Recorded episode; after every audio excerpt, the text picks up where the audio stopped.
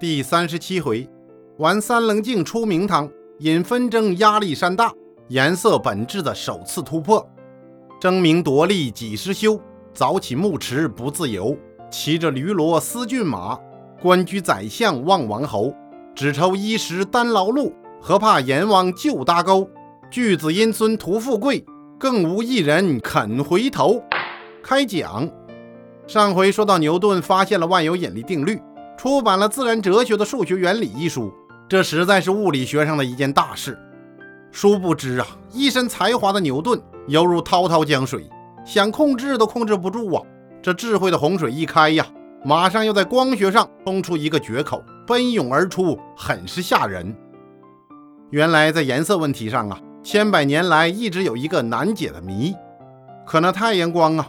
谁看了都知道是白色，可是为什么有时下了雨之后，天空突然出现一道七色彩虹？这可让古今中外的科学家伤透了脑筋。于是各路高人众说纷纭。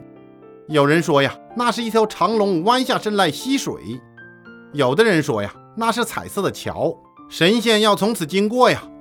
那些刚刚登上王位的就说呀，这是吉兆，天降吉祥；而那些龙位不稳的呢，他就说呀。此乃江山气数已尽之兆啊！反正谁也说不清楚。至于平时的红的花、绿的叶、五颜六色的杂物啊，人们更是不知道它到底是怎么回事。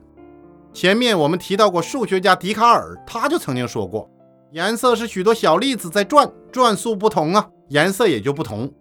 化学家波义尔也说，光是许多极小的粒子向我们眼睛的视网膜上撞，撞的速度不同，所以看到的颜色也就不同。反正啊，为了解这个谜团，不少人呐都想来试一试。而运气最好的呢，就是牛顿。一六六六年，牛顿还在剑桥大学当穷学生的时候，他脑子里呀就翻腾过这个颜色问题。可见呐，牛顿爱思考啊，这个很重要。我们生活中的很多问题呀，如果都能仔细思考，就可以对这个世界有不一样的认识。说来也巧，牛顿在乡下看到苹果落地，发现了万有引力。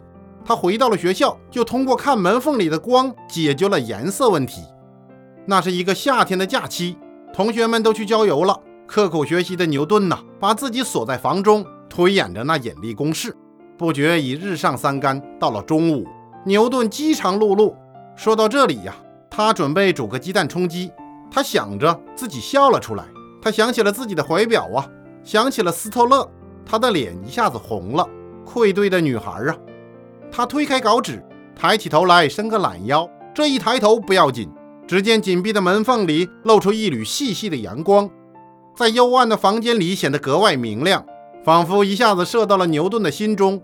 他自言自语地说：“从来没有见过这样细的光线，将它再分成几股会怎么样呢？”他便伸手从抽屉里摸出一个三棱镜，放在了光线照到的地方，然后又去看那光在墙上的影子。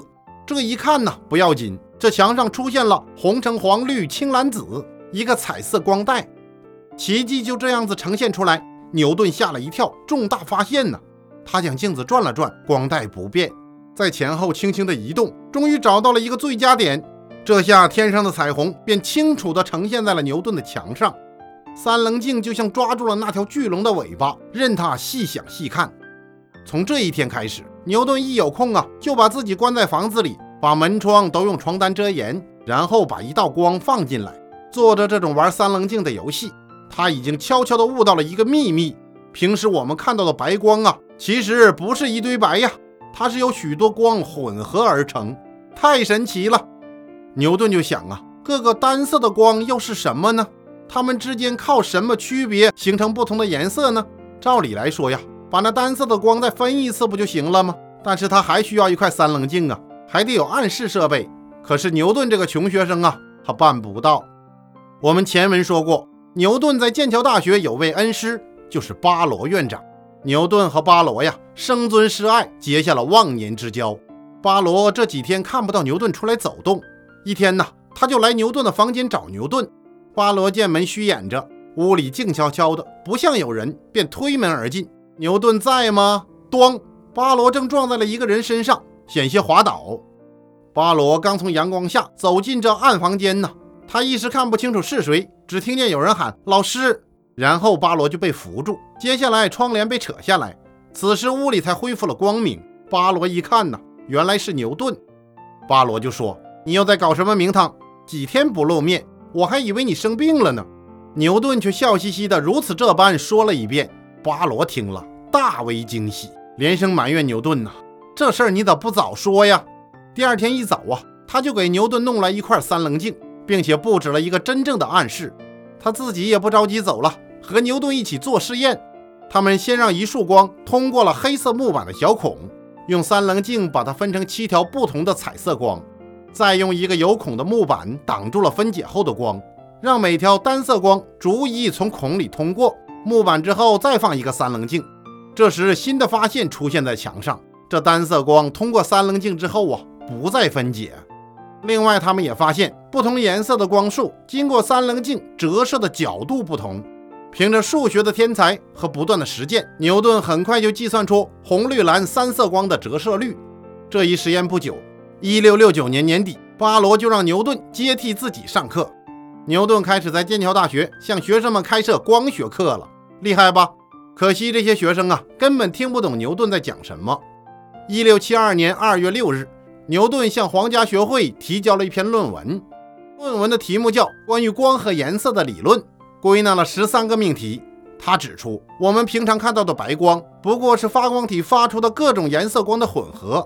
白光可以分解成从红到紫的七色光谱。一切自然物体的颜色都是因为它对光的反射性能不同，对哪一种光反射的更多一些，它就是这种颜色。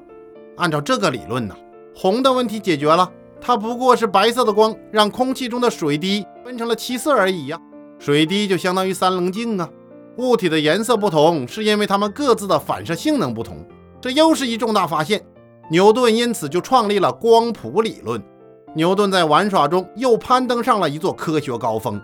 后来恩格斯说呀，牛顿由于进行光的分解而创立了科学的光学。说到颜色，各位听众，容我这里赘述几句。这个问题在当时啊。一两百年之间，实在是一个难题，也是一个热门问题。比牛顿晚一些时候，还有一个大名鼎鼎的德国诗人歌德，他也来凑热闹。您没听错，歌德后面没有巴赫哈，就是德国诗人歌德。歌德以诗人的气质，到处拿眼睛去观察各种颜色。冬天，他就爬到阴森寒冷的山顶，看落日和积雪的颜色变化。黄昏，有时候他走到小铁铺，看铁匠的大锤砸下来之后啊，金色的火星炸开。晚上就看灯光的不同颜色，有的时候啊，看得满眼泪水，他忘了眨眼呢。他有时候盯着一个水壶看半天，旁边人都不理解呀。哦，没什么特别呀，想喝水吗？有时候歌德看见脸白唇红的少女盯住别人一直看呢，经常被别人骂上一句变态，他也不恼怒，而是呵呵的笑。边笑边说：“嗯，白白红红。”人们奇怪呀，这个快六十的老头有问题。有人说呀，这就是写《少年维特烦恼》和《浮士德》的歌德吗？方先生说：“正是。歌德是一位伟大的诗人、小说家、戏剧家和杰出的思想家，同时他也是一个科学研究者。他研究的东西很多，比如说动植物形态学、解剖学、颜色学、光学、矿物学、地质学等等。”并且都取得了令人称道的成就。一八一三年十月，歌德把自己的兴趣集中到了遥远的中国。他先后在图书馆里借阅了十多种有关中国的书籍，其中有中国的游记、中国的哲学这些方面的著作。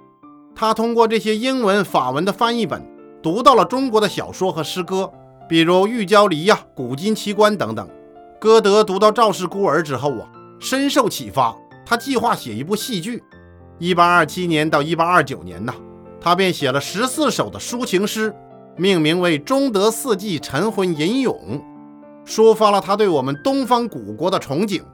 通过接触中国的文学作品，歌德从中看到了人类共同的东西。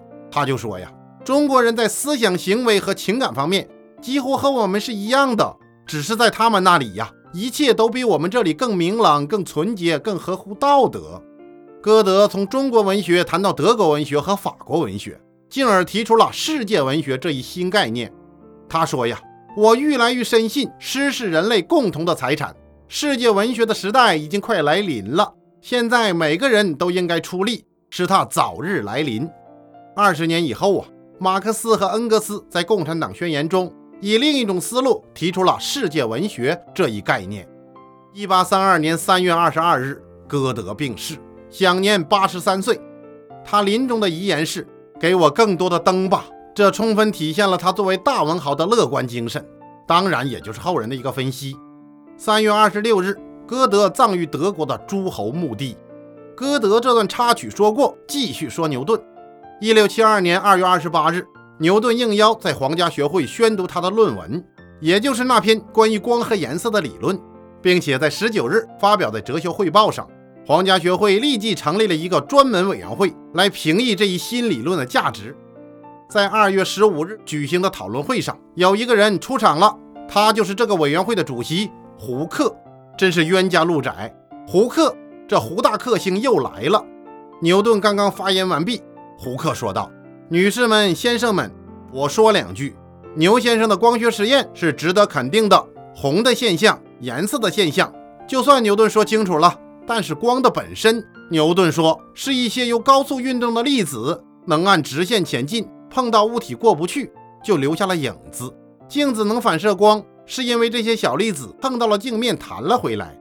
我觉得不对呀，各位，当光发生衍射的时候，就绕过了物体呀。不信你找个乒乓球试试，遇到障碍是不是弹回来呀？那光是怎么绕过物体的呢？牛先生的说法完全不对呀。白光中又包含了其他颜色的光，简直就是一派胡言，信口开河。牛顿一时也不知道说什么，他就想啊，你们不承认我的例子说呀，由你们去吧，反正我是对的。他这样安慰着自己，底下的人呢倒是议论纷纷。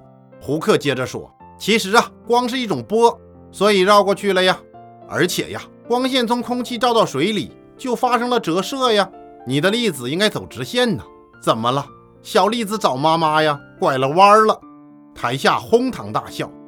在不久以后的会议上。胡克甚至批评牛顿的反射式望远镜，并在《哲学汇报》上发表批评文章，从此产生了科学史上最著名的光的波动说和粒子说之争。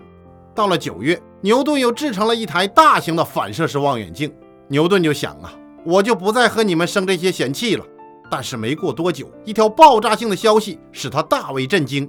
一六七八年，荷兰人惠更斯又提出了一个波动说。这个惠更斯啊，确实厉害。而且他不像胡克那样蛮横，却以冷静的分析直接卡住了牛顿的粒子说的喉咙。你不是说光是小粒吗？那两束光交叉的时候，这些小粒为什么互不干扰呢？而波动说却可以解释啊，因为波是不会互相干扰的。我们常见的水面上啊，两个波互相交叉通过。胡克等人呢，也觉得来了生力军，高兴的不得了。那这惠更斯是何许人也？我们下回再说。